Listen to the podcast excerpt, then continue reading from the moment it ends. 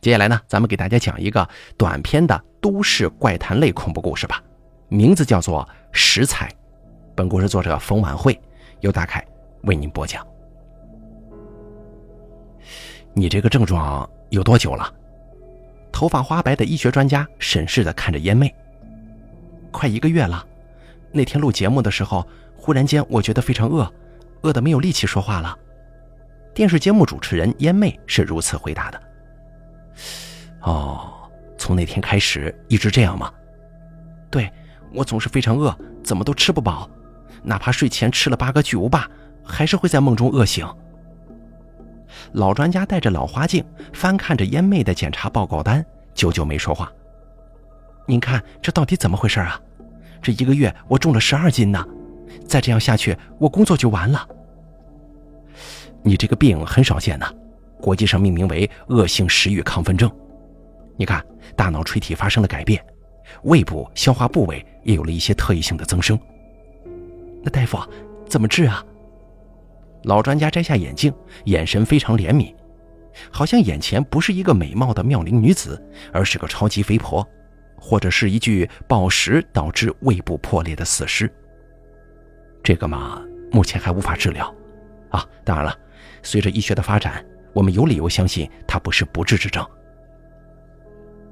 回到家之后，烟妹查了网上所有恶性食欲亢奋症的资料。她无法相信自己的命运是在一年内成为一滩无法起床的肥肉。要想瘦，就必须节食，可是饥饿让节食变成了不可能。燕妹寻找所有能带来饱腹感的食物，肉比蔬菜耐饥，糯米团比米饭顶事儿。但是不管他吃多少，两个小时过后都会饿得头晕眼花。主任尴尬地笑着说。这主持人胖一点倒也无妨，不过咱们这个栏目打的一直都是美女牌呀，啊，我不是说你现在不美了，我可不是那个意思啊，您就直说吧。你愿不愿意考虑美食栏目呢？那边正缺一个主持人。当然了，如果你能快速减肥的话，还是可以继续留在综艺栏目的。随后，主任又关怀地问道：“小妍，你是不是内分泌出现了问题啊？我帮你介绍一位医生吧。”他姓薛，刚从国外留学回来，医术相当了得。不必了，我我愿意去美食栏目。严妹不想让更多人知道自己现在的状况。美食栏目冷僻很久了，主持人换的也勤。严妹原本的职责是在大厨做菜的时候做个花瓶式讲解，但面对美味佳肴，他又如何忍得住做一个旁观者呢？他帮助选材料，私下练刀工。台面上多帮忙，问周详。菜品完工成碟，对镜头亮相之后，主持人应该略食一口，夸赞两句。严美根本来不及，她饕餮吞咽，顾不得说话，只是用手势不断的表示这道菜美味至极。她毫无粉饰的举动赢得了大批观众的心。没多久，烟妹就独自撑起了这个栏目，邀请名厨跟明星参与，把它演变成了一场丰盛的食秀。成为了八点档最火爆的节目之一，而她呢，也成了当下最火爆的女主持人，拥有了无数粉丝。没人知道，燕妹仍旧在苦苦抵御着饥饿的侵袭，名声跟赞美改变不了日渐丰腴的身体。百般无奈之下，她决定转移注意力，让爱情进入自己的生命。燕妹一开始的时候是跟追求者小齐约会的。小齐也是美男子一枚，强壮健康。那天两个人在外头吃过晚饭之后，回到燕美家，倚在沙发上看法国文艺片。燕美慢慢觉得饿了，可是眼前的薯片跟爆米花都吃光了，她有气无力地靠在小齐怀中，鼓励自己再多坚持一会儿。美女入怀，小齐心潮汹涌，他轻轻抬起手指，暧昧地在烟妹的唇边划过。烟妹擒住手指，一阵冲动之下，竟然咬了下去。小琪的指尖破了，那一点血被烟妹舔走了。小琪宠溺的笑了，烟妹的舔舐动作太过性感，他情不自禁的俯身吻她。你爱我吗？烟妹问道。爱，非常爱。严梅看着他一点点靠近自己，看着他沉醉的眼神，一瞬间变成震惊和极端痛苦。在那一瞬间，燕妹咬断了小七的舌头，齐根而断，之后大嚼。她不明白自己为什么会生出如此尖利的牙齿，还有那么巨大的手臂控制力，只用两指就钳制住了小七的脖子，让他动弹不得。等到他冷静下来的时候，小齐已经命丧黄泉了，大张的嘴巴里面血乎乎的。对不起，我我只是太饿了。燕妹知道自己犯下了大错，但饥饿感控制了一切，她不能思考，只是出于本能的把小齐拖进了厨房，死咬生吞。不过奇怪的是，这一夜她睡得非常深沉。之后的一个星期，他都神采飞扬，生活充实，一点都不觉得饿。原来，只有吃掉爱自己的人，才能解决掉饥饿感呢。这对燕妹来说并不太难。她虽然变胖了很多，但仍旧是个大美女。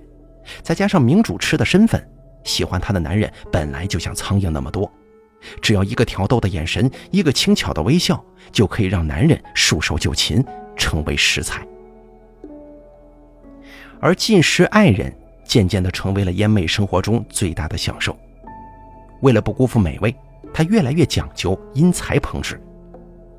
今天的酸甜排骨是一个体育系的大学生提供的，燕妹只用一个小时就做好了丰盛的一餐。她心满意足地坐在自家华丽的长餐桌前，看着满满一桌子芳香四溢的食物，深切地体会到了人生什么叫做美好。单单这道酸甜排骨，光配料就用了包括番茄酱、白砂糖、苹果醋、鸡蛋、玉米粉等等几十种，蘸以酸甜可口的甜汁，用最佳火候的油炸和翻炒收汁而成。燕妹夹起一块排骨细细品尝，入口有嚼劲又爽滑可口，真是人间少有的美味呀！时尚杂志的主编多次请她在杂志开设专栏，她都一笑推辞了。写出来、拍出来又有什么用呢？别人也许能够偷师他的厨艺程序，但是谁也做不出这样的绝顶佳肴。啊，附带收获是，严美还渐渐瘦了呢。每进食一个人，他的饥饿程度就减轻一些。吃完这个体育系学生之后，足足过了一个月，严美才觉得饿的。她光彩照人，已经完全恢复为适合镜头的瘦削型美女了。也许因为她跟男人的交往非常低调吧，也许是因为她的身份，男人们的失踪虽然引发了不少谣言，可警察却从来没有怀疑到她的身上。主任当初提到过的医术相当了得的海归薛医生，曾经受邀做过一期栏目嘉宾。从那以后，他跟烟妹成了朋友，两个人在烟妹家听音乐，医生的眼睛亮晶晶的。烟妹问道：“你了解食欲亢奋症吗？”那是一种神经性贪食症，事实上是一种心理疾病。病人用食物填补精神空虚或者安抚精神恐惧。有办法解决吗？有啊，除非得到很多的爱。爱可以治愈吗？多少爱可以啊？医生哈哈一笑说：“哼，一百人总够吧？但是谁会爱一个暴食肥胖的人呢？我看最好还是让那类人都死掉吧，那些意识薄弱的垃圾。”燕梅暗想：幸好医生太忙，很少看电视节目，不知道他前段时间的体重。那你爱我吗？当然了，你这么美，谁会不爱呀？年轻的医学精英薛医生怎么都没想到，当天晚上他为爱送了命。燕妹吃着以他为原料的红烧肉，觉得身体丰盈，深深满足。这是她吃掉的第一百个爱她的男人。两个月后，正常饮食的烟妹找到头发花白的医学专家复查，老专家连呼奇迹呀！这怎么可能啊？这种病明明是不可逆转的，你做了什么治疗？你是说我的食欲亢奋症彻底痊愈了吗？没错，你所有的检查结果都正常。你究竟做了些什么？是爱，很多的爱让我得到了救赎。新生的感觉真好啊！燕妹离开迷惑的老专家，大笑而归。燕妹独自去酒吧喝酒庆祝，从今天起，一切都将不同了。从今天起自己可以真正去爱一个人了。燕妹感到幸福的震颤。帅哥小李前来打招呼，笑容仿佛冰河融化，春意席卷整个世界。我认识你，我见过你啊。燕妹坠入了爱河，跟小李回了家。一番云雨之后，两个人在卫生间里共浴。